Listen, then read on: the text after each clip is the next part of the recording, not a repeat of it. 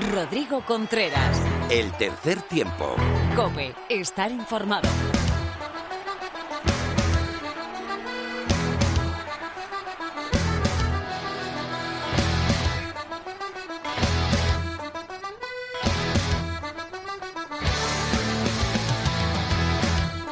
Hola, ¿qué tal? Bienvenido al programa 153 eh, del rugby en la radio. Bienvenido al tercer tiempo de la cadena Cope.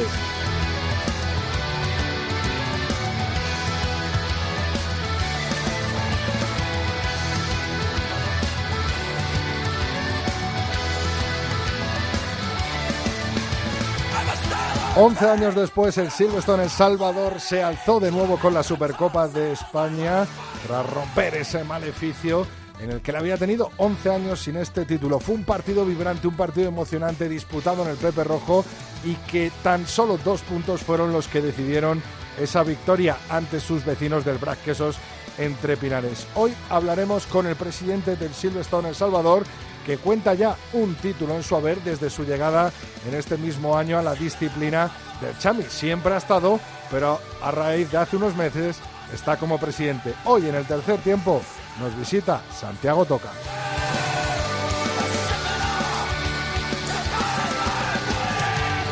La actualidad del rugby nacional e internacional, por supuesto, de mano de mi compañera Laura Rubio Valladolid. Muy buenas, Laura. Hola, ¿qué tal? También tendremos por aquí a Lorena López con el rugby femenino.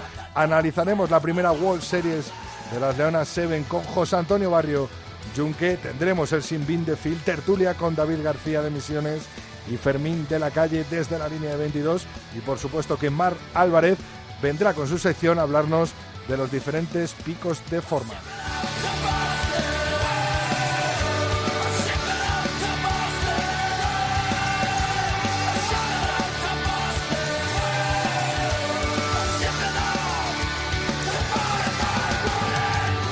A la técnica José Colchero y ahora sí, Laura, ¿qué tal? ¿Cómo estás? Que tenía muchas ganas de saludarte como nos dejaste solitos la semana pasada y de recibirte aquí. Por eso estaba yo en tierras con Kense. Te he saludado la primera. ¿Qué tal? ¿Cómo estás? Muy bien, ¿y tú? Yo fenomenal. Con las redes me imagino que habrás venido a cargar. Por supuesto, a tope. Yo te las cuento ya si quieres, te digo, venga, en Twitter estamos en arroba 3 tiempo cope con número, facebook.com barra tercer tiempo cope y nuestro email es el tercer tiempo arroba cope punto es. José, vamos a por ello.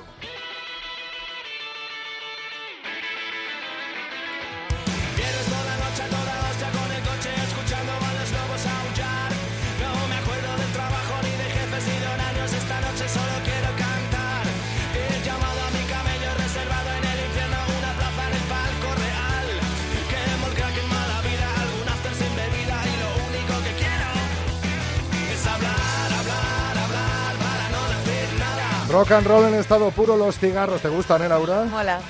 Ya sabes tú que a mí este, esta música me gusta. Actualidad del rugby nacional, Supercopa de España con el resultado. Braques entre Pinares 22, Silverstone El Salvador 24. No hubo Liga Heineken, pero vuelve este fin de semana con su jornada 5. ¿Y con qué partidos, Laura? El Hernani se enfrentará con el Braques entre Pinares, Club de Rugby La Vila contra Unión Esportiva Samboyana, Complutense Cisneros contra Vizcaya Guernica, Barça Rugby contra Sanitas Alcomendas Rugby, Silverstone El Salvador contra Independiente Rugby y Universidad de Burgos Colina Clinic contra Ampordicio. Y empezó la Champions Cup, sí, esa, esa eh, por supuesto, liga ¿no? que desembocó en San Mamés el año pasado con los siguientes resultados. Leinster Rugby 52, eh, London Wasp 3, menuda paliza del Leinster. Bad Rugby 20 contra Toulouse 22, Montpellier 21, Edinburgh eh, Rugby 15, Exeter Chiefs 10 contra los Munster Rugby irlandeses también 10, empate entre los dos equipos, Scarlet 13, Racing 92-14, Ulster Rugby 24, Leicester Tigers 10, Gloucester, Gloucester 19, Castres 14 y Lyon 21, Cardiff Blues 30. Los dos últimos partidos, Glasgow Warriors 3, Saracens 13 y Toulon 25, Newcastle Falcons 26. Challenge Cup, Laura. A ver si lo digo bien los nombres, ¿eh? Es que, a ver. ¿Eh? Dale ahí, dale. Ahí, ahí. Perpiñán 24, Saelsas 41, Enisel 21, La Rochelle 82, Timisora Saracens 17, Dragons 54, Benetton Rugby 40, Grenoble 14, Northampton 20, ASM Clermont 41, Harlequins 54, Allen 22, Ospreys 27, Po 0. Te lo he dicho bien, ¿eh? eh Connacht Rugby 22, Burdeos 10, eh, Bristol Pierce 43, Cebre Rugby 22, Stade Francais 27, Worcester Warriors 38. Bueno, esto está, ya, chupado, esto ya está chupado. Vamos al top 14, eh, clasificación tras la jornada 7 en la primera liga francesa. El Clermont va en primera posición con 25 puntos, segundo París con 23, tercero Lyon con 21 y cuarto Montpellier con 20 puntos. Pro de 2, eh, segunda división francesa. Mont de Marsan 25 puntos, va liderando la tabla. Segundo Neves con 24, también tiene 24 el Carcassonne. Y el Oyonnax con 24 también en cuarta posición. Jornada 8 de la Pro de 2 y en la Gallagher Premiership, Liga Inglesa de Rugby, clasificación tras seis jornadas disputadas. Pues en primer lugar va Exeter Chiefs con 29 puntos, también 29 puntos los Saracens en segunda posición. Tercero es Wasp con 19, Gloucester Rugby con 18, cuarto. Turno ahora del rugby femenino con Lorena López. I ain't happy, I'm feeling glad I got sunshine in a bag. I'm useless, but not for long. The future is coming on. I ain't happy, I'm feeling glad I got sunshine in a bag. I'm useless, but not for long. The future is coming on, it's coming on, it's coming on, it's coming on, it's coming on. Hola, hola, Lorena López, rugby femenino a tope. ¿Qué tal? ¿Cómo estás? Muy buenas, Rodri. ¿Qué tal? Este fin de semana hemos tenido descanso, ¿no? De la Liga Iberdrola y de la Heineken, por supuesto, ¿no? Pues sí, pero eso no significa que hayan descansado los equipos. Y es que una veintena de jugadoras está concentrada ahora mismo en Madrid eh, con José Antonio Barrio Yunque, el seleccionador, para seguir trabajando en el proyecto de las Leonas 15, que empiezan ya mismo las competiciones que tienen. Pero las que están a tope, a tope son las chicas de Seven, que está en Glendaden, Colorado, donde se va a disputar este fin de semana la primera serie mundial de la temporada. Recordamos que se trata de una nueva sede que se añade al circuito que ya conocíamos hasta ahora.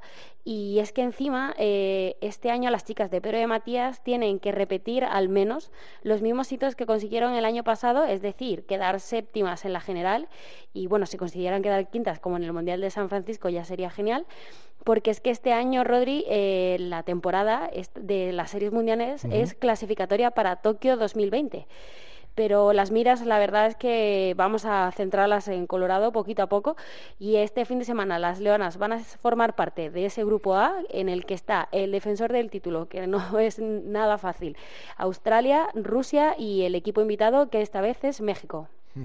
Eh, bueno, pues interesante eh, comienzo de las Leonas del Seven que analizaremos ahora mismo con José Antonio Barrio Junque.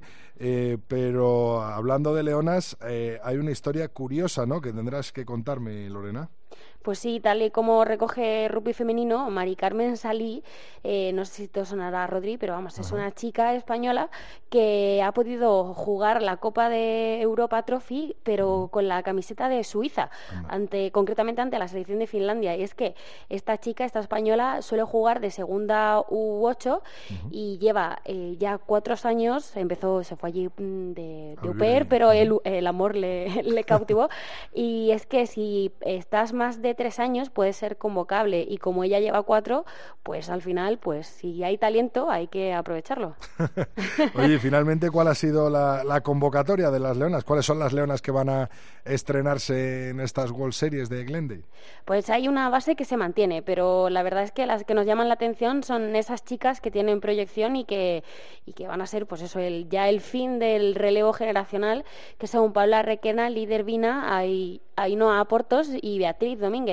Y además, bueno, como ya te he comentado la semana pasada, vuelve Sabina Hurtado, que después de esa lesión eh, ya está por fin eh, 100% recuperada y la vamos a poder ver jugar otra vez. Y este fin de semana vuelve la Liga Iberdrola, ¿no? Pues sí, porque no hay, no hay que aburrirse, Rodri. no, la hemos echado de menos este fin de semana, pero ya vuelve. Y recordamos eso, que Majadahonda y Sanse siguen en la parte alta con 14 puntos. Muy cerquita están las chicas de Inef Hospitalet con 12, pero es que en la parte baja están Hortaleza y las Sevillanas, que de ellas dos ninguna conoce la victoria y más o menos la, bueno, más o menos no, exactamente la cuarta jornada va a tener esta pinta y es que las chicas de Ineblo Hospitalet se enfrentan al Olímpico de Pozuelo, Majada Honda, Complutense Cisneros, Sanse Scrum contra el 15 de Hortaleza y el CRAT Universidad de La Coruña contra el Universitario de Sevilla. Bueno, pues muy redondita la jornada en rugby femenino con las Leonas del Seven y la Liga Iberdrola como protagonistas. Muchísimas gracias, Lorena. El martes que viene mucho más y mejor. bueno, eso no se puede, igual. Gracias. hasta luego, Rodri. Chao, chao.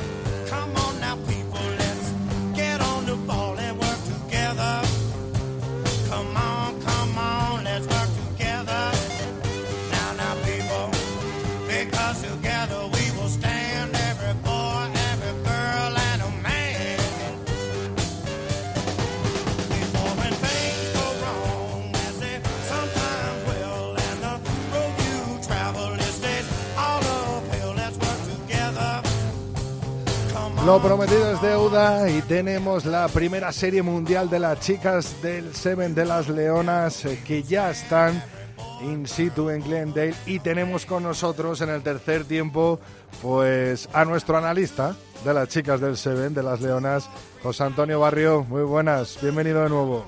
¿Qué tal, Rodri? ¿Te mola el tema que te he puesto? Pega mucho contigo, ¿no? Un tema aguerrido, rockero, ¿no? Pega mucho, pega mucho. bueno, tenemos eh, a las chicas de allí, ya viajaron el pasado día 12 y tenemos un interesante, ¿no? Eh, sábado eh, con las españolas del Seven ante Rusia, Australia y México. ¿Cómo ves esos tres partidos? ¿Cómo crees qué papel vamos a hacer en esa primera jornada del sábado?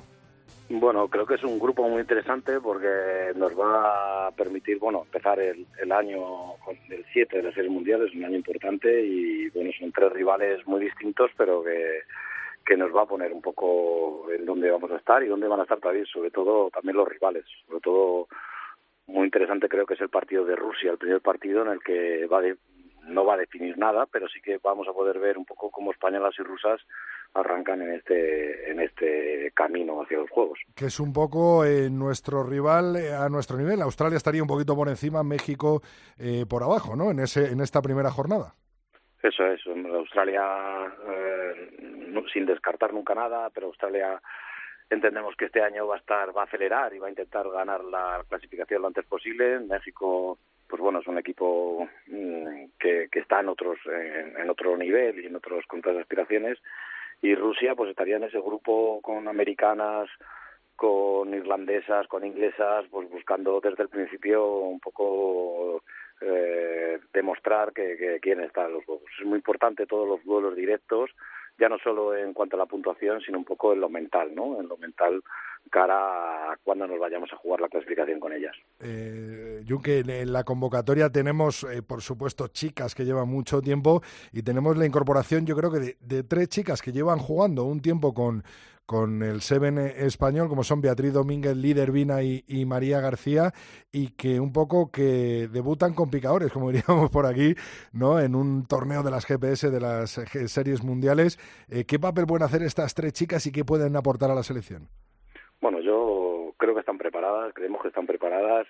Eh, son chicas que vienen demostrando su calidad y que las hemos ido probando tanto en europeos de 7 como en europeos de 15, con entornos un poco más factibles para, para ellas, pero, pero creo que, que lo van a hacer bien. Además, creo que además en, acometen varios roles muy distintos que nos dan nos pueden dar mucho en el juego. Lide nos va a dar mucho juego aéreo, y combate. María García puede ser una base importante en la búsqueda de la evasión y la velocidad. Y vea que Pedro está probando ahora como delantera, creo que puede aunar un poco esa velocidad y esa fuerza que nos puede dar un poco eh, un poco ese plus que, que, que, podíamos tener. Ellas están preparadas, es verdad que debutan con, con, picadores y bueno, pues esta es la alta competición. Veremos a ver cómo como lo hacen, el equipo seguro que les va a ayudar y yo estoy convencido que lo van a hacer. La convocatoria la completan Yera Echeverría del Olímpico, eh, Ingrid Algari, Beatriz Domínguez de del 15 Sanse, eh, Marina Bravo, por supuesto, Amaya Ervina y Olivia Fresneda del Cisneros, junto con, con Lide, María García de Majada Honda, eh, María Casado de Inés Barcelona, Eli Martínez del Jake y de la Federación Vasca, pues Bárbara Pla y Sabina Hurtado de, Francia del eh, Se han quedado algunas chicas fuera, pero que seguro que entrarán en, en alguna de estas convocatorias, como es María Losada, Uri, eh, ¿no? Es, es un, eh, por lo menos un grupo de, de 15, 20 chicas que, que, van a estar siempre ¿no? en la órbita de, de Pedro de Matías, ¿no? Pues, claramente Teresa Bueso, ¿no? Ese es el objetivo y este es el trabajo ha sido durante estos dos primeros años agrandar un poco el grupo y, poder disponer de alrededor, alrededor de 20 jugadoras que, que en el cual entren y salgan en las convocatorias. También falta Patrick que está en Japón eh, Teresa que está en Estados Unidos. Eh, esto nos puede hacer mm, tener una o le puede hacer tener a Pedro una idea clara de cuál es el equipo que puede tener cuando nos la vayamos a jugar de, eh, de forma definitiva. Entonces, eh, hay lesiones, hay buenos momentos, hay malos momentos, hay momentos de baja y tener 20 jugadoras de este nivel creo que es muy interesante. Por ejemplo, Sabina viene de una lesión y creo que viene muy bien después de, la lesión y después de haber ido a Francia en una apuesta personal y deportiva y bueno, todo todo aparentemente el, eh, pinta bien y pinta que vamos a tener un año muy interesante para nuestras chicas. Eh, de cara, volviendo al, torneo de, al primer torneo de este fin de semana, eh, en un posible cruce, ¿no? ¿Cuál sería el equipo evitar Francia, Nueva Zelanda? ¿Cuál sería el equipo evitar en esa primera, en ese primer cruce de, de cuartos en una posible o en una hipotética, en una hipotética, bueno, lucha por por el oro?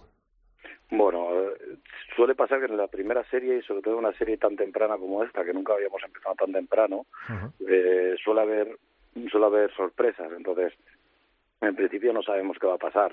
Yo creemos que los equipos más fuertes van a ser Nueva Zelanda, Francia y Australia. Creemos que, están un poco en, un escalón superior. Pero ya te digo, en una, en una en una primera serie en octubre en una primera serie encima con frío alejados alejados del, del calor de lógico del, o normal del 7 puede pasar muchas cosas y puede haber algunos cruces interesantes y algunos cruces un poco ilógicos que puede hacer que sea un poco locura este primer torneo. Pues estaremos muy atentos estaremos muy encima y por supuesto que lo analizaremos en el tercer tiempo con José Antonio Barrio Junque muchísimas gracias y nada estamos en contacto y a ver qué hacen las chicas en esta primera piedra de toque Muchas gracias a vosotros, Rodi. Un abrazo. Un abrazo.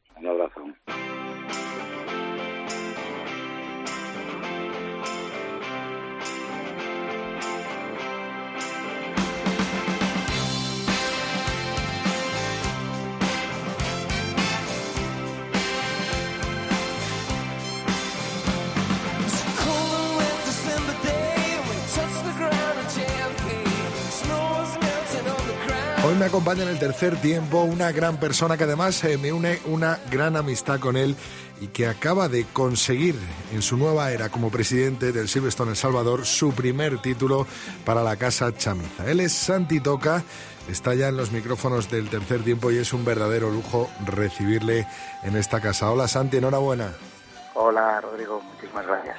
Vaya partido, ¿eh? Más complicado al final con esa expulsión. Sí, bueno, así son, así son las finales y más si enfrente tienes un equipo como el Braque esos Entrepinares que, que no se va a rendir nunca, ¿no? Y que, y que están acostumbrados además a jugar finales, luchar hasta el final y últimamente hasta ganarlas. Supercopa de, de, España después de 11 años y el sexto eh, título, la sexta copa, la sexta Supercopa para el club. Eh, primero, como decía, de la era toca como presidente y no ha podido comenzar mejor esta temporada, ¿no, Santi?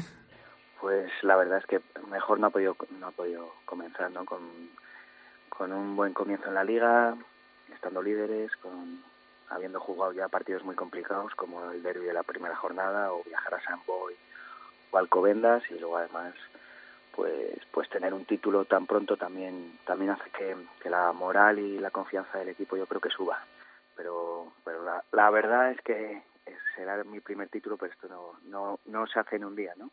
Llevamos muchos años trabajando sobre, sobre esto. Eh, yo me quiero acordar en este momento de, de Hansen, que ha sido que ha sido yo creo el que ha ido el que ha ido modelando el club en los últimos años hacia donde queremos ir ¿no? y, y la verdad es que yo creo que, que intentaremos seguir lo que lo que él empezó. Esto ni a pedir de boca eh los dos primeros derbis los dos primeros para el Chami y encima con título eh pues sí ni a, ni a pedir de boca. La verdad que no podíamos pedir nada más. Eh, yo además creo que haciendo un muy buen juego. No no solo ganando que, que está fenomenal pero sobre todo haciendo el juego que queremos, un juego alegre, con una delantera que yo creo que está jugando a un nivel altísimo, dominando mucho y luego una tres cuartos que, que está cuajando actuaciones buenísimas con jugadores que yo creo que son top de la liga como, como Cristiano, como Junior. Eh, ¿Qué ha podido ser o qué ha podido ser lo responsable ¿no? de este puntito más que tiene el Chami en este principio de, de temporada, Santi? Pues yo creo que viene todo del final de la pasada. No empieza, no empieza en esta, sino que empieza ya en la anterior, cuando perdemos dos finales en las que los jugadores se quedan convencidos de que, de que podían haber ganado, de que no fueron inferiores, que hicieron un buen rugby y que fueron los detalles los que les, les apartaron. Luego, eh, un verano quizá que, pare, que parecía que podía ser complicado, yéndose, no sé si se han ido 12 o 13 jugadores, llegando 10 nuevos, parecía que había muchos cambios, pero a, a, esos que se han quedado con las ganas de, de, de darle la vuelta a la tortilla con respecto al año pasado han llegado jugadores con, que han aportado muchísimo espíritu, muchísimas ganas de hacer las cosas bien, muchísimas ganas de, ganar. Gente que, que son grandes jugadores, pero, pero que no habían estado en equipos en los que se puede disputar títulos. Y yo creo que esa mezcla más, más, más el trabajo que hace en, en el staff Juan Carlos, Mar, Pedro que viene nuevo, Chema Sanz desde el segundo equipo, el, los managers, eh, yo creo que se están cuidando los detalles mucho y eso ayuda a que cuando tienes un partido pues como el del, el del domingo en el que en el que sabes que se va se va a dilucidar por detalles, pues esos detalles son los que marcan la diferencia. Eh, Santi, hablando de, las bajas que nos habías comentado, vimos a los dos jugadores que están entrenando con la selección española de Seven, que se están dedicando al Seven español, eh, convocados, según dijo Juan Carlos, eh, por petición expresa, ¿no? Porque querían ganar ese título con su club, con el Chami, y bueno, vimos a, a, Juan Ramos, ¿no? Jugar esa segunda parte. Eh, estos dos jugadores se va a poder contar poquito con ellos, ¿no? Pues muy poquito, si no estoy equivocado, pues como mucho podremos contar con ellos en tres o cuatro partidos más a lo largo del año pero bueno, es lo que sembramos desde el club y en el club intentamos sembrar siempre, ¿no? El, el orgullo de, pertenecer al club, el valor de ser chamizo, la familia que somos y la que volvieron de la concentración y lo primero que hicieron fue, fue irse a entrenar, a ver a sus compis y pedir que querían jugar esa, esa final. Esta mañana, mañana de, bueno, pues de pasear la copa, ¿no? Por Valladolid, Junta, Diputación, Ayuntamiento, hasta la Cruz Roja, ¿no, Santi? Verdad que teníamos ganas de ir después de cinco finales en las que no habíamos podido ganar, cinco finales seguidas prácticamente, pues bueno, había ganas, había ganas y, y yo creo que, bueno, que es, es, de recibo que a las instituciones eh, de Valladolid y Castilla y León que nos apoyan bastante y que, que yo creo que, que ayudan a que el rugby en Valladolid sea un deporte un poco especial pues vayamos a, a darles las gracias y luego además hoy era el día de la banderita de Cruz Roja en, en Valladolid y colaboramos con ellos habitualmente por lo, por lo tanto bueno pues teníamos también nuestra nuestra parte de, de trabajo ahí eh, Santi, estoy convencido que en los, bueno, durante todo el partido, pero sobre todo también en esos últimos minutos en el que el Silverstone El Salvador se quedó con un jugador menos por la expulsión de, de Pelayo eh, Ramos, eh, estaba empujando, ¿no? Con los 14 jugadores que estaban sobre el campo como número 15 desde el cielo Guillermo, al que, bueno, pues estoy convencido que será ya un referente dentro del club, ¿no? Pues sí, sé si sabes, pero bueno, Guillermo aparte es sobrino mío, con lo cual me afectaba, me afectaba, vale. puede ser un poco más, pero bueno, hablando con, con su padre, con Nacho, le dije, yo creo que nos ha ayudado él porque Gas falló dos patadas que no fue fallo, yo creo que él mo movió el balón o algo así, debió soplar o tocarle la pierna o algo así cuando iba a chutar para que no las metiera. Pues pues yo creo que doble alegría, porque doble alegría de ganar una copa y además poder ofrecérsela a Guillermo, que estoy seguro que desde el cielo nos estaba viendo. Seguro, seguro que con sus compañeros de equipo, bueno, hasta el mismo Manu Serrano, ¿no? Dedicó ese 23 título personal en su haber a, a Guillermo y sus compañeros de equipo en una foto preciosa, pues le llevarán siempre como todo el club. Así que un abrazo muy fuerte, Santi, por supuesto, desde el tercer tiempo y, nos sumamos pues a ese empuje que dio Guillermo en el pasado eh, domingo. Otro jugador ¿no? Eh, que tenía todos los focos puestos era Tom Pierce, que después de siete años eh, se ha despedido de la disciplina del Chami. ¿Qué ha significado este jugador que ha llegado a jugar con los Leones del Seven de, Pablo Feijó y tanto tiempo estar en, en el Chami? Tom, la verdad que vino casi siendo un niño, porque porque si no estoy equivocado tiene 28 años. Vino con 21, vinieron él y Johnny, que hacíamos un poco ahí Johnny y Tom y Johnny o Tom y Jerry. y desde el primer día, desde el primer día ha sido un jugador de, de la casa, eh, se adaptó perfectamente, eh, ha sido uno más. Para mí es como si fuese casi un canterano, aporta muchísimo. Eh, además un comportamiento exquisito siempre. Eh, solo tenemos palabras de, agradecimiento y de elogio para él porque igual que vino tan tan silencioso eh, se va de la misma forma y eso dice mucho bueno de las personas ¿no? que no que no generan ruido ni, ni nada pasan por los sitios dejando sus sellos sin tener que sin tener que vociferarlo ¿no? Eh, si tiene la posibilidad el Silvestre en Salvador, el Chami, la temporada que viene de, de volver a jugar en la competición europea, eh, ¿lo va a hacer? Nosotros siempre apostamos por intentar hacerlo. Eh, este año era, la verdad, que súper complicado porque no teníamos no teníamos capacidad. Yo espero que, podamos tenerla y, y nosotros siempre queremos dar a nuestros jugadores la mayor o mejor competición que puedan, el mayor nivel y, como club yo creo que te ayuda a crecer, te ayuda a, ver otros otros rugbys, a ver cómo se hace en otros sitios. Yo lo veo todo positivo. Lo que pasa que este año era era inviable. Nos podíamos meter en problemas que no que no era necesario. Eh, lo dije el otro día en la televisión, Santi, y es que la verdad eh, se me pone una sonrisa de, oreja a oreja a ver que una ciudad como Valladolid tiene un complejo dedicado al rugby como el Pepe Rojo. Es totalmente espectacular con esos campos, con todos los niños, con todas las categorías, con todos los clubes de allí de, Valladolid. Y creo que se está terminando además eh, las obras ¿no? de, otro campo ¿no? y, de, y de remodelación también de Pepe Rojo que cada vez va más, ¿no? Sí, la verdad que es, es una gozada. Eh, la, Fundación Municipal de Deportes hace un trabajo espectacular, nos, nos ayuda muchísimo. Eh, yo creo que en 15 20 días estará terminado el nuevo campo de hierba artificial para que puedan entrenar ahí los niños en invierno, que no tengan que mojarse en el barro, que lo van a, lo van a agradecer mucho los padres y madres. Y la verdad que, que tenemos una, una suerte grande, pero esto no, no es de ahora, ¿no? Yo creo que Valladolid hace ya muchos años tenía una liga escolar de rugby y ahí es donde el rugby se impregnó en la sociedad. Y vas por la calle y, la gente te, pues hoy he ido a tomar café a un sitio que no conozco de nada y me dan la enhorabuena por la Supercopa. Y digo, joder, como si la hubiese ganado yo, digo, los que han ganado son otros, pero que la gente está impregnada de rugby y el ambiente es así, vas a un colegio y los niños siempre ves balones de rugby, aparte de que haya de otros deportes, pero pero ves a niños jugando al rugby por la calle o vas por la por la calle Santiago la Plaza Mayor y si hay un balón, siempre algunos de rugby.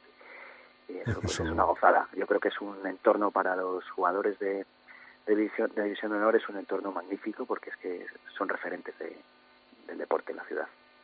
Pues Santi toca eh, toda la fuerza desde el tercer tiempo de la cadena COPE a toda tu familia, a toda la familia del Silvestre en El Salvador y por supuesto transmitirme también la enhorabuena eh, por esa sexta Supercopa para las vitrinas eh, del Chami y por toda la buena, el principio de temporada que nos estáis dando y nos estáis haciendo gozar, como decías tú al principio, con un gran juego desplegado por los hombres que dirige Juan Carlos Pérez y de los que tú eres responsable. Gracias Santi por estar en el tercer tiempo de la Cadoma Cope. Un abrazo enorme, de verdad, y espero verte muy prontito. Muchísimas gracias a ti. Y, si me dejas hacer una cuña pequeña. Sí, claro, claro. Que lo que falta en Valladolid ya solo es FM. Para poder escucharte a través de Rock FM también. Pues eso eh, prometo transmitirlo a, los encargados de ello, de ponerlo, y prometo otra cosa, ya que te has tirado tú a la piscina, que es la próxima vez que estés en el tercer tiempo, recibirte, hoy no lo he hecho mal con U2, pero recibirte con un tema de un hostal de Young Ones que me han dicho que lo parten en Valladolid. a eso me apunto, no sé si te atreverás. ya verás. Un abrazo, Santi. Un abrazo, hasta luego.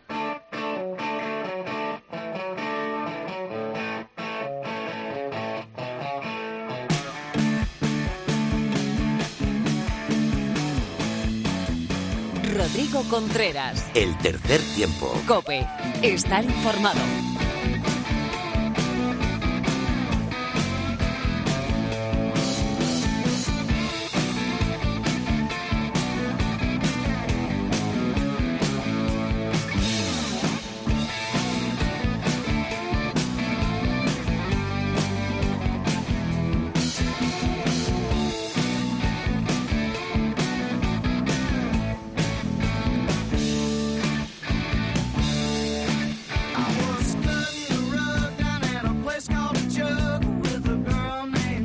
Rock and roll, mucho rock and roll fue el que se vio en la pasada Supercopa, el pasado domingo en el Pepe Rojo y allí estuvieron gran parte de los expertos colaboradores tertulianos del tercer tiempo. Dos de ellos, David García y Fermín de la Calle, ya están por aquí con nosotros para nuestro espacio, para el tertulión del tercer tiempo de la cadena COPE. David, muy buenas, bienvenido.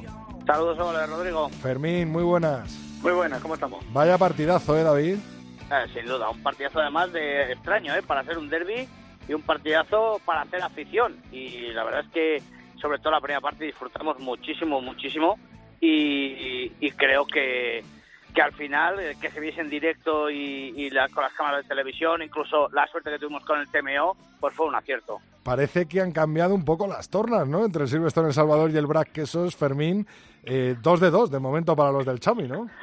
Sí, sí, parecen que han cambiado eh, sobre todo porque ahora parece que el peso de los partidos lo lleva la delantera del Chami, que se ha reforzado, yo creo que Chami se ha reforzado muy bien también en la línea, pero da la sensación de que vuelven a mandar. Eh, pero sin embargo, yo a medida que van pasando las horas después del partido, eh, siendo cierto que yo creo que mereció ganar porque fue el que más propuso, eh, eh, Brack, que ha perdido potencia adelante y que Gas no está bien y tal, se quedó a una patada de ganar el partido. Con lo cual es un poco engañosa esa sensación que tenemos de que fue dominio del, del Chami. Tuvo la posesión e incluso la territorialidad, pero el Brack tuvo la pelota tres veces y metió dos ensayos.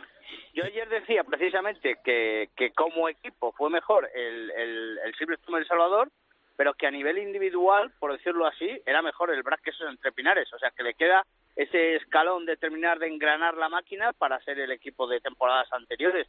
Y la gente me decía que no, que había sido mejor el, el Brad. Y digo, yo creo que no, que como equipo, al final el Silverstone El Salvador tenía la posesión del balón y el territorio, como bien dices Fermín, y que las individuales, individualidades del BRAC le conseguían avanzar. Vimos ahí los primeros minutos a Nathan Paila, luego vimos durante un rato también a Eaton, y vimos diferentes, pero quizás en tres cuartos el Silverstone Salvador estuvo mejor.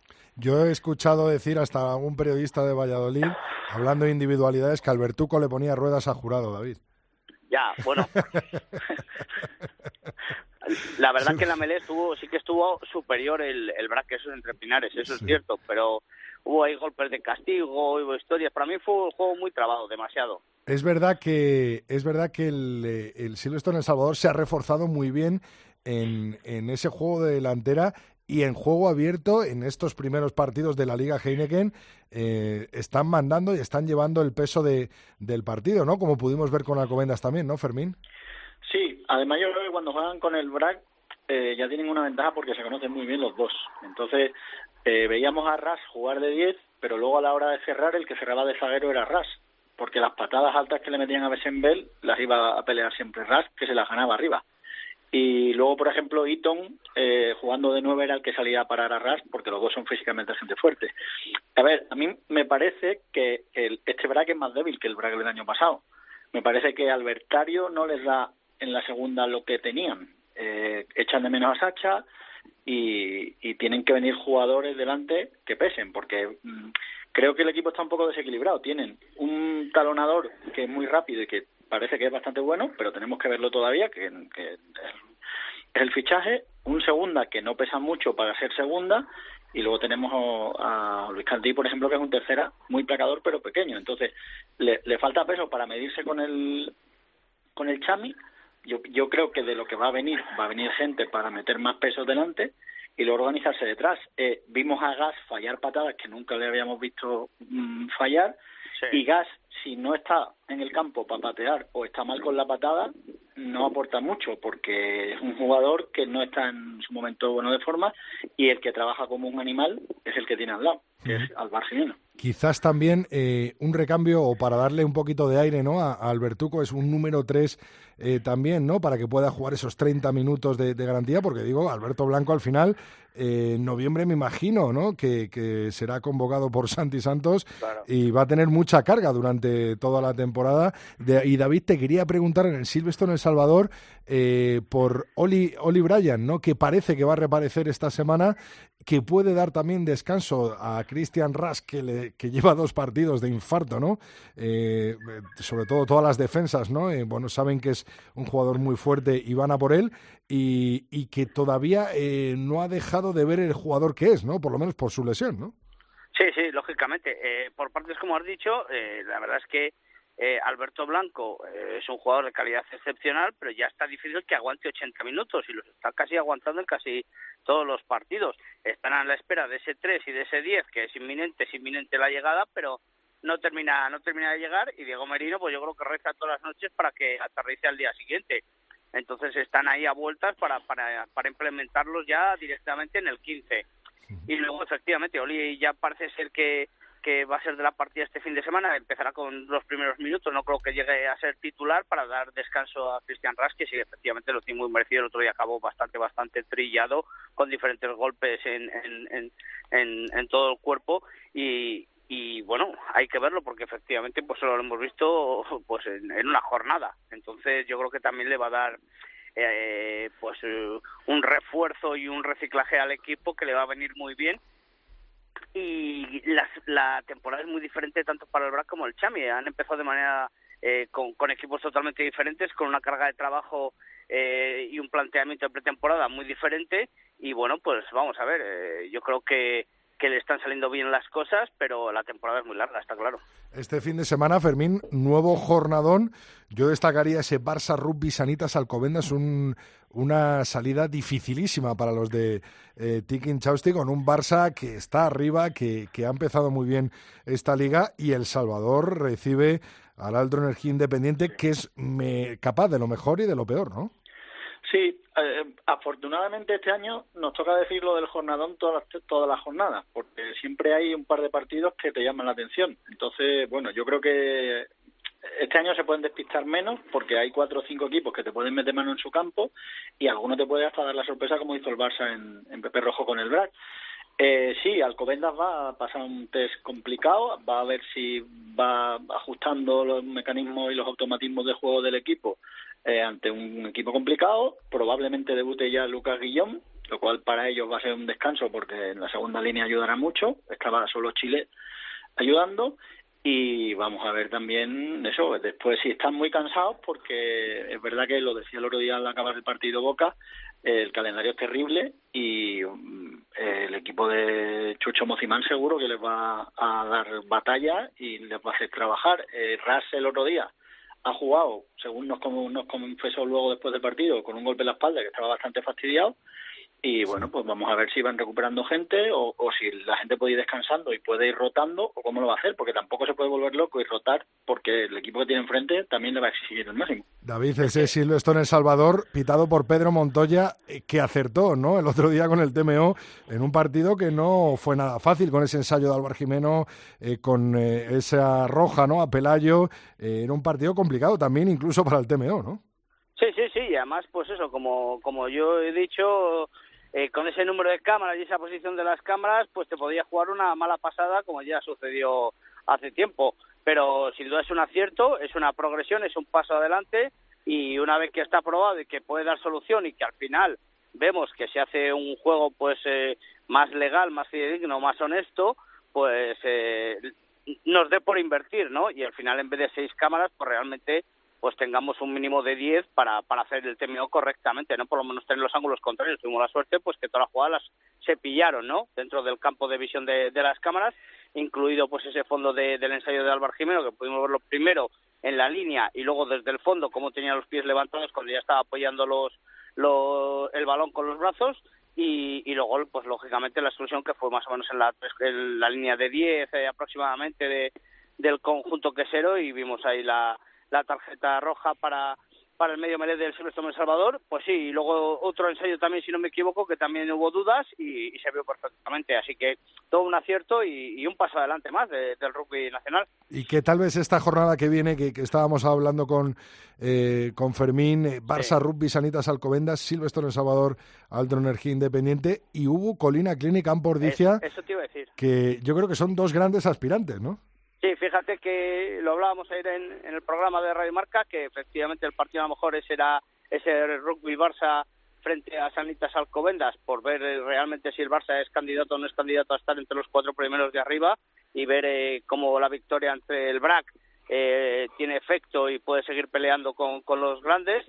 Pero a mí la verdad que el Ubu Colina Clinic en casa frente al Ampordicia pues eh, también es sintomático para ver si San Amaro realmente va a ser el Fortín que se espera y el conjunto del Lubu Colina Clinic se convierte en el equipo revelación de la temporada. Es uno de los partidos y bueno, también ojo en Hernani al partido del BRAC. En principio el Andare Toki pues tiene que ser favorito el conjunto quesero, pero el Andare Toki es un campo complicadete y lo que me llama la atención va a ser el partido televisado y, la verdad es que me alegra mucho porque si no me equivoco va a ser el primero que se hace desde esta nueva iniciativa de teledeporte en, en tierras eh, guipuzcoanas, con lo cual me alegra mucho y doy todo todo mi ánimo a la productora porque no creo que sea fácil retransmitir allí porque nosotros lo hemos hecho y no es fácil.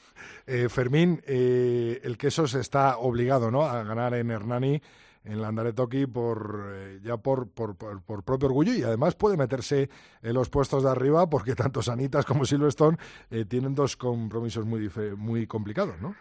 Hombre, yo creo que tienen que ganar sobre todo por la dinámica del equipo, porque el equipo lleva tres partidos, y o sea, cinco partidos de temporada y ha perdido tres y, deberían plantearse eh, o sea, que no haya dudas respecto a lo que están jugando, a la plantilla y a que no haya fantasmas revoloteando alrededor del equipo. Yo, yo el otro día había venido tranquilo, me pareció que, es, que sabe lo que tiene entre manos, que está esperando los dos refuerzos para apuntalar el equipo y que, bueno, pues el equipo sigue siendo un buen equipo, lo que te decía. Se quedaron a una patada de ganar el derby, vamos, la Supercopa, eh, en un partido que tampoco fue bueno para ellos, porque lo que pasa es que sí, supieron sufrir y lo que es verdad es que es un equipo que necesita tener muy poco la pelota para generar mucho juego. Claro. Entonces, en Hernani es un campo complicado, Vamos a ver si no les llueve o les llueve mucho, porque allí como llueva mucho y, tienen el río al lado y enseguida hay una crecida y se come el campo, pero es un campo complicado, pero bueno, es que ellos son un equipo que, que físicamente, por ejemplo, yo, y lo comentamos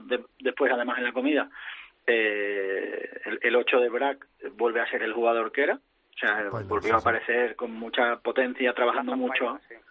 Baila en, los puntos de encuentro y bueno, pues hay gente que ya va retomando un poco el tran, porque como decía David, ellos han apostado por otro tipo de pretemporada y lo que están es casi arrancando la temporada ahora. Es, es eso, yo coincido contigo, Fermín. Es una, un, un, giro de tornillo para terminar de, de tener la máquina encajada y un poco más de concentración a la hora de, afrontar los partidos y con ese giro de tuerca yo creo que va a volver a ser el, el equipo y de los de lo que tú has dicho cinco partidos tres perdidos si contamos que dos son derbis eh, que puede ganar cualquiera. De hecho, el domingo, como tú bien dices, a punto estuvo de ganar el Quesos. Realmente fue el, el Fútbol Club, el perdón, el Barça Rugby el que se cayó. Y, y, yo creo que me va a dar la razón que al final el Barça Rugby era un equipo con el que se podía caer. Lo veremos a final de temporada. Entonces, si lo miras desde ese lado, eh, un derbi lo puede ganar cualquiera y el Barça es un duro competidor. Así que yo creo que está y va a estar en la pomada y la melee en andar esto que va a ser fundamental y de eso yo creo que el braqueso entre Pinares está más que acertado. Eh, Fermín, el otro día daba la impresión eh, que cuando expulsan a Pelayo Ramos el BRAC iba a remontar el partido, ¿no? O sea, eran nueve puntos, que era una, una cifra considerable, eh, pero la confianza que habrá creado en todos estos años el equipo de Diego Merino era que el BRAC era eh, muy factible, ¿no? Que diera la vuelta al partido y bueno, eh, no fue pues por detalles como pueden ser las patadas de gas, o, pero vamos, que tuvo en su mano, ¿no? En un partido que no fue muy bueno, podemos decir, de los del BRAC como equipo, pero sí que pudo llevarse el título para casa, ¿no? Es que además, en el mismo partido, en la primera parte, vimos cómo estaban fuera del partido y en cinco minutos metieron dos ensayos. Entonces, lo que hacía pensar era, bueno, ahora que tienen la pelota y que están en campo del, del Salvador y con uno más, eh, pues seguro que van a saber mm, tomar decisiones para rentabilizar la superioridad. Eh, yo creo que estaban un poco descolocados con las patadas de gas que, normalmente, bueno, pues alguna puede fallar, es cierto que era un día raro de viento, pero es que no tenía su día. Él después, él después de tirar la tercera patada se volvió a Fleck y le dijo no tiro más porque no es mi día. De hecho, tiró una que ni se levantó casi del suelo, una cosa medio rara. eh, y luego, sí, yo, yo creo que no, que no, no sé si le faltó paciencia o, o no sé si creérselo, o no, mm, pero es verdad que hubo un par de jugadas en las que tuvieron la pelota, estaban en el balcón de 22 del Salvador, eh, con El Salvador cansado porque eh, cuando también hubo cambios en la primera del BRAC, el BRAC, que ya estaba más o menos dominando la melee, pasó a dominarla completamente y le estaban haciendo daño a, al Chami y nos, sí nos sorprendió que al final no fueran capaces, pero bueno, también va es mérito del Salvador porque lo defendieron bien. Y un partido muy emotivo además también por la pérdida de, del chaval de la cantera del, del Silverstone El Salvador y, y, un Pepe Rojo que estaba bastante lleno. Al final la grada del fondo es la que siempre queda vacía, pero pero yo creo que además era un ambiente excepcional, maravilloso y, y fue un día para hacer afición y, y, en la tele se vio así. Lo hemos hablado con Santi Toca, eh, David, hace escasos minutos. Eh, es impresionante el complejo deportivo que tiene la ciudad de, Villa, de Valladolid dedicado al rugby, como el Pepe Rojo da gusto, ¿eh? ir allí y ver rugby por todos los lados. ¿no? Y lo, lo decíamos, ¿no? Eh, el edificio de prensa a rebosar, a rebosar de prensa. Eh, es algo que, que, claro, luego vas a otros sitios, a otros campos y, y, y, claro, tienes que comparar, tienes que comparar sí o sí, pero, pero es impresionante. Y luego el nuevo campo de, de césped artificial para entrenamiento de los chavales y demás que, que se está haciendo va a ser al final uno de los mayores complejos eh, ya no deportivos, porque hay muchos y muy buenos por ahí, pero del rugby sin duda el mejor y de, y de mayor calidad, con esas ampliaciones de gimnasios, de vestuarios y el campo artificial, que si no me equivoco, pues se va a convertir en el quinto, que si unes al universitario al otro lado, pues, pues fíjate. Tremendo, bueno, tremendo. El, el, marco, el Marcosí español, lo que pasa es que con la federación no hay feeling todavía, pero bueno. Ya. Para terminar, Fermín, eh, empezó la Champions y la, la Challenge sí. Cup, eh, ganó el Leicester, bueno, resultados un tanto parejos, ¿no? Toulouse eh, por dos puntos a, a Bath, hubo un empate entre Munster y Exeter Chiefs, Racing por la mínima igual ganó a Scarlett. Bueno, interesante, ¿no? Este, estos primeros eh, grupos y estos primeros partidos de los cuatro grupos de la Champions, ¿no? Sí, además, bueno, a, a mí la Champions tiene un atractivo especial que es el, el sistema que tiene de puntuación hace que no que todos los partidos sean importantes. No te clasificas por cómo quedes en tu grupo, sino porque tú sumas puntos y al final los que tengan más puntos van para adentro menos los, los primeros. Entonces tienes que pelear por ser primero, pero además tienes que sumar el máximo de puntos y cualquier tropiezo te puede dejar fuera. Eh, vimos a Leinster salvaje, o sea, el partido fue salvaje, le metieron un meneo a los Wasps, que son un equipo sí. que, que, no es... y les metieron un auténtico meneo. Eh, a mí me alucinó ver eh, al talonador de Leinster y a los pilieres corriendo, pero corriendo, mmm, tirando contrapié, moviendo la línea de carrera, eh, buscando el apoyo, o sea, parecían neozelandeses en vez de irlandeses, o sea, hicieron un partido espectacular. Pero a mí, por ejemplo, el partido que me gustó mucho fue el que le ganó Newcastle a Toulon en Toulon, que Toulon no venía, no, no había perdido en, en Champions ningún partido con nadie, solo con los Saracens en, en, desde hace muchos años. Y Newcastle le ganó en un partido muy apretado y muy divertido. Luego eso, hubo partidos muy parejos que la verdad es que al final es un aliciente que los partidos estén tan, tan competidos. Y, pero bueno, al final en, ganaron los favoritos, porque ganó Montpellier, ganó Leinster, ganó Racing sufriendo, y bueno, eh, los, los irlandeses muy bien, porque quitando el empate de, de Munster, en, que también fue un campo complicado, Sandy Parga con Exeter, que es otro equipo grande de Inglaterra, pero Ulster muy bien, Connacht muy bien y Leicester muy bien, o sea que bien, bien. Buena jornada. Muchas gracias, Fermín. Nada, un abrazo. David, por la puntilla, ha hablado de talonadores que corrían. A mí me impresionó Matt Smith, que lleva dos partidos haciéndose unas carreras de, de ala casi, ¿no? En el pasado Supercopa y contra Sanita, ¿no? El talonador de Silvestre Salvador.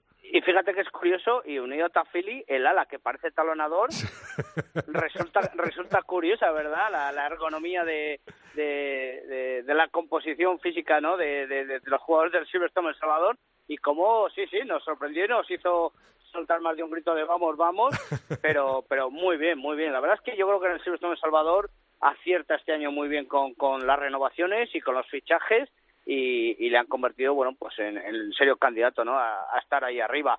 Y, y antes de que de que me despidas, eh, Rodrigo, hay que decir que es London Wasps que luego si no Neil Chick nos echa la bronca, ah, acuérdate. London Wasp. Wasp, hay que dejarla ese al final también, ¿eh? Sí, sí. Lo, y nos lo dice Neil Chick, no Neil Check, ¿eh? Eso es, correcto, Neil Chick, ¿eh? Y, y luego que, que, saquemos también otro podcast, pero ya más, de, pero ya, eh, no nos da la vida de patada. Bueno, vamos, vamos pasito a paso, ¿no? Muchas gracias, David. Saludos, Rodrigo.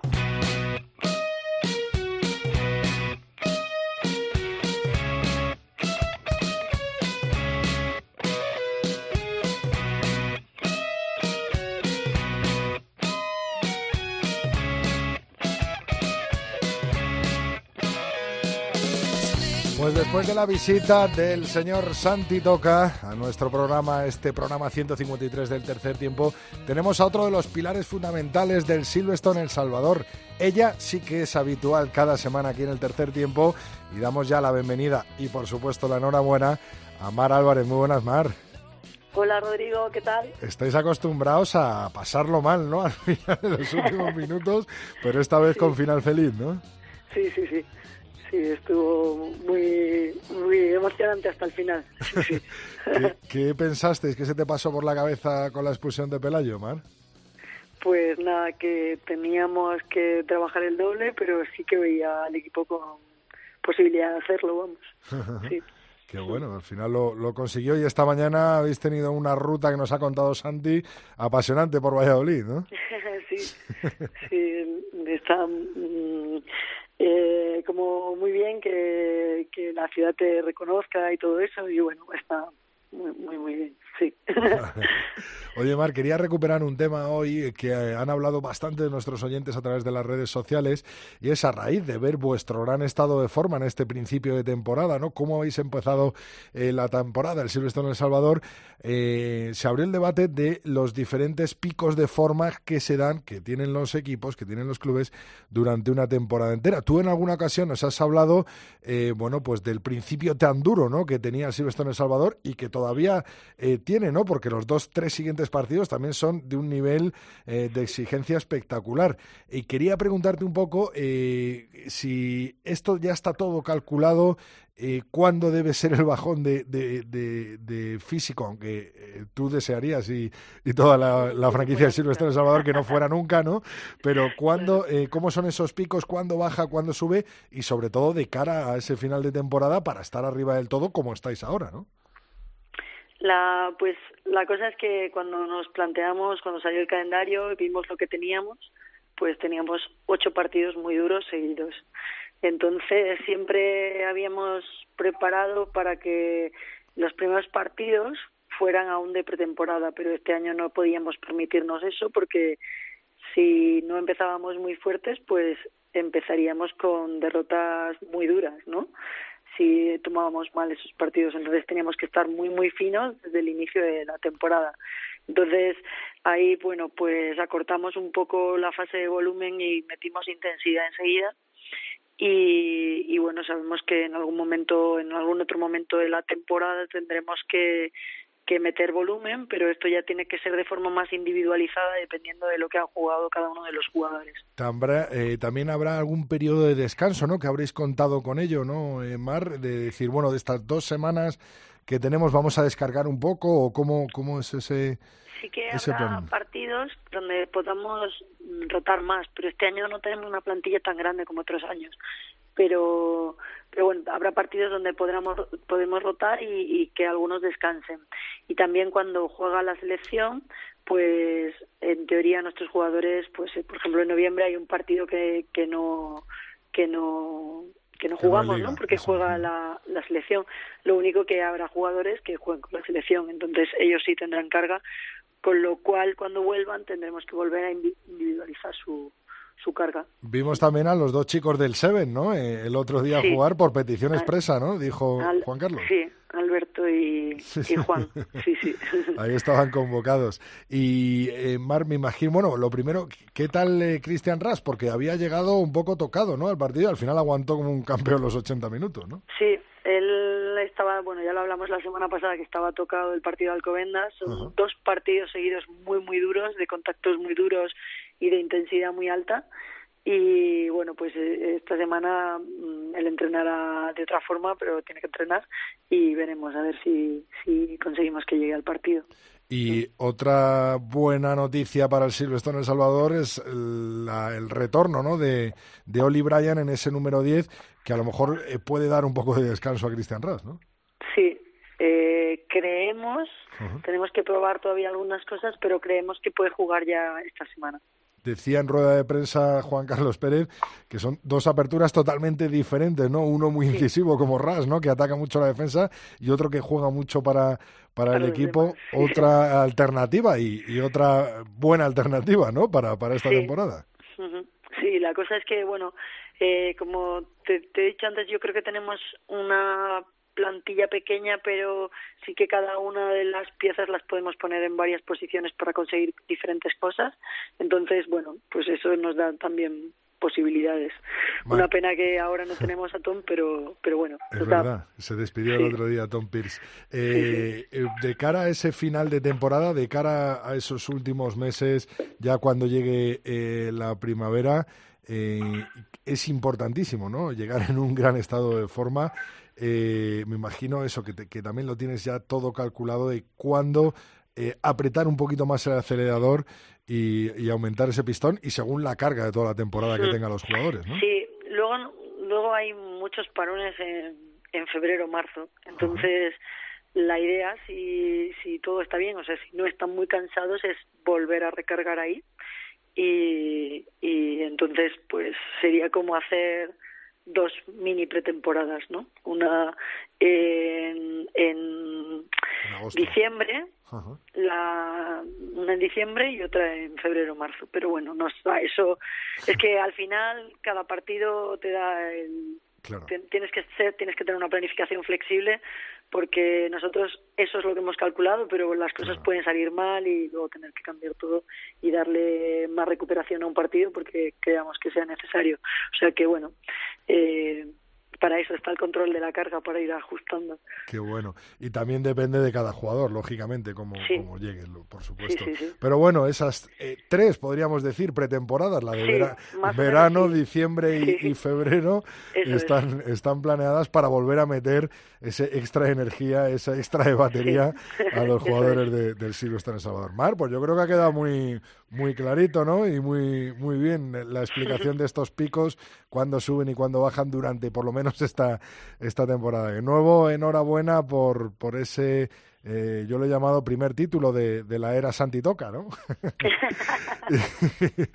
y, bueno, pues eh, a seguir, por supuesto, en esa Liga Heineken que vuelve este fin de semana con otro espectacular encuentro, bueno, otros seis espectaculares encuentros. Así que el martes que viene volvemos a hablar, Mar.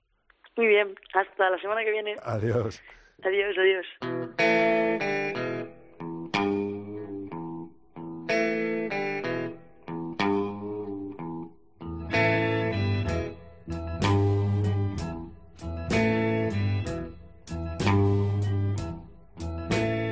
I had a friend one time.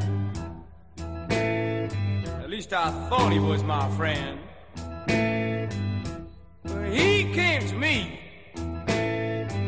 Said I ain't got no place to go. Said, take it easy, man. you can come home to my house. Señor Molina, acuda a su bicicleta del Sinbin. ¿Qué tal, José? ¿Cómo estamos? ¿Cómo estás, Rodrigo? No me verás a mí en un adminículo de esos. Los viejos corremos por la banda o bajo palos, atentos a los gordos del otro lado para ver qué están haciendo e impartir instrucciones a los más nuevos. Apoya el hombro de esta manera o retorce el cuello de esta otra. Oye, hasta los más venerables segundas y pilieres del Imperio Británico se han sentado en esa sillita, ¿eh? en, ese, en esa bicicleta. Bueno, tú estás hablando de los jovenzuelos casi nacidos en este siglo. Bien, lo concedo, lo concedo. Bueno, ¿de qué va nuestro sin bin de esta Ay, semana? Rodrigo, Rodrigo, qué intenso fin de semana. Muy Eh, posibilidades múltiples y sendas hacia la excelencia, la inanidad e incluso la ignorancia. Como mi columna, Rodrigo, exige concisión y propósito, a ello. Castigos primero, porque hay de todo. Sin bin a la postrera posesión del BRAC en el partido de Supercopa que narraste en el Pepe Rojo. Por Belenos, por Tutatis y por Belona. Si hoy día cabe prolongar casi hasta lo indecible el ataque final y perder entonces el balón de Sadisa, despiste primero del BRAC y reflejos extraordinarios del flanker chamizo, debió de doler y cómo, y además Rodrigo con superioridad numérica. En fin, que quede para la historia de la larga rivalidad entre los compañeros y rivales vallesoletanos. Y en segundo lugar, Rodrigo Simbin, filosófico, para las críticas feroces e inmerecidas que a cierto presunto gurú de esto que nos ocupa ha merecido la acción del galo Medard que frustró ensayo y triunfo del Bath inglés ante su equipo francés. ¿Qué tendrá que ver, digo yo, el recurso defensivo último, sorprendente, inesperado y brillante que utilizó ese golpecito que propició el Haván con el profesionalismo y los valores? Los valores, por Dios, Rodrigo. Estamos confundiendo hace tiempo el culo con las témporas, y no. Como si en mi época, de la que hablábamos antes, geológicamente aún previa a la tuya, Rodrigo, no preparáramos eh, a nuestros jugadores para esos lances, especialmente a los más rápidos, vivos y sagaces. ¿Cuántas marcas, Rodrigo, se habrán frustrado así? O con empellón en último momento fuera de la zona de marca, o asiendo al que celebraba antes de tiempo el ensayo bajo palos y quedando el defensor entre este y el pasto para frustrar la marca, entonces de tres o cuatro puntos y hoy ya de cinco. Si nuestra sacrosanta y añorada, pero que esto es algo totalmente subjetivo, época amateur ya predicaba estos valores, debía ser que éramos unos bellacos, valga la redundancia, antivalores, cuando celebrábamos el éxito defensivo de esas situaciones. Pero basta ya de castigo, Rodrigo, como este año también hay parabienes, hagámoslo. Premio entonces para un jugador inglés, en este caso. Hoy entorchado de laurel a eso que no tiene exacta traducción entre nosotros y que llamamos fair play para el jugador de los Harlequins que confesó su adelantado sobre la marca y nos privó del tedio espantoso de la espera de la decisión del TMO para conceder o no el ensayo. Bien entonces por Mike Brown, pues como decía el viejo Cicerón, male parta, male diabuntur, Rodrigo. No lo dudó ni un momento, ¿eh, Phil? Se lo, según se levantó, se lo dijo al árbitro. Pues es que eso es lo correcto, porque uno responde ante los demás y sobre todo ante sí mismo, y eso es lo que nos debe hacer guiar nuestros principios. Pues muchísimas gracias y hasta la semana que viene, Phil. Un abrazo, Rodrigo, hasta la próxima.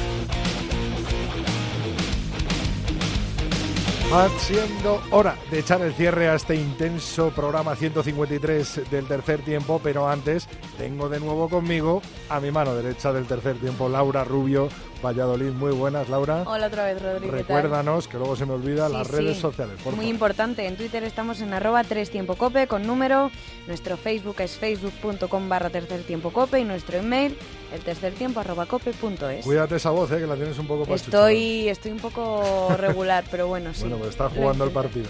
Sí, sí, aquí estoy, ¿eh? Por supuesto. Te quejarás. Eso lo valoran los entrenadores. ¿eh? Venga, pues a ver, a ver si es verdad. Oye, ¿cuáles han sido los mensajes esta semana con esa Supercopa, me imagino, como protagonista, ¿no? Pues sí, hay, un poco de todo. Por ejemplo, Santiago Saiz, Santi Saiz, arroba Santi Saiz, dice para aficionados al rugby, análisis de la última jornada de Liga Heineken y previa de la Supercopa, esto era de un tuit de la semana pasada, en tres tiempo cope, pero bueno, nos, nos recomienda, nos recuerda ahí, así que muchas gracias Santi. Un tuit también tenemos rugby femenino, mucho rugby femenino, han hablado por aquí. Eh, Pingüinas Rugby Burgos dice, aquí Pingüinas, ¿nos ayudáis a darnos a conocer? Por supuesto. Viva el rugby, viva el rugby femenino y ahí esas chicas de Burgos, ánimo. Bienvenidas al club. Claro que sí, aquí estáis bienvenidas siempre. José te dice, apasionante tanto la división de honor de la FE Rugby como la división de honor Iberdrola. Por cierto, fantástico duelo el disputado en las terrazas. Eh, y bueno, luego ya viene aquí en torno a todo a la Supercopa. Oye, Laura, en la división de honor Iberdrola, en la Liga Iberdrola se sigue viendo los autobuses de Rubio Car, ¿no? Hombre, por supuesto. con el Olímpico a tope. Yo no me quiero posicionar a favor de ninguno, pero claro. pero ahí tira, Un poquito en este caso. ¿Qué más, Laura? Y nada, ya viene el tema Supercopa, tema comida de equipo. Ah, es no verdad, sé, no sé quién estaba en esa comida. Se yo te echó mucho de menos, Laura, muchísimo. Eh, bueno, y Teto pone puso un tuit, de perdón por pasarlo también en Valladolid, Cervantes es de Pucela, eh, Felipe disfrutando un tercer tiempo sensacional tras una supercopa preciosa. Es que el pique continúa. El pique, bueno, entre, entre... pique sano entre Teto y Felipe, ¿no? Y bueno, luego uno de nuestros oyentes, Miguel, dice, nunca ha estado en, el tercer tiempo, en un tercer tiempo, pero aquí se ven pocos jugadores, ¿no? Ah, pero claro, Teto le contestó, Miguel, yo en esta foto veo al menos a siete jugadores de rugby, como los toreros uno jamás deja de serlo. Es verdad, es verdad. Es verdad, y eh, estáis esa unos cuantos... Somos unos cuantos que hemos jugado al rugby nos hemos partido el cobre, ahora nos lo partimos de otra manera diferente. Eso es, ahora lo hacéis muy bien en las comidas en los terceros Y si nos vestimos de corto, prometemos subir la foto también. Muchas gracias, Laura. Nada, a ti.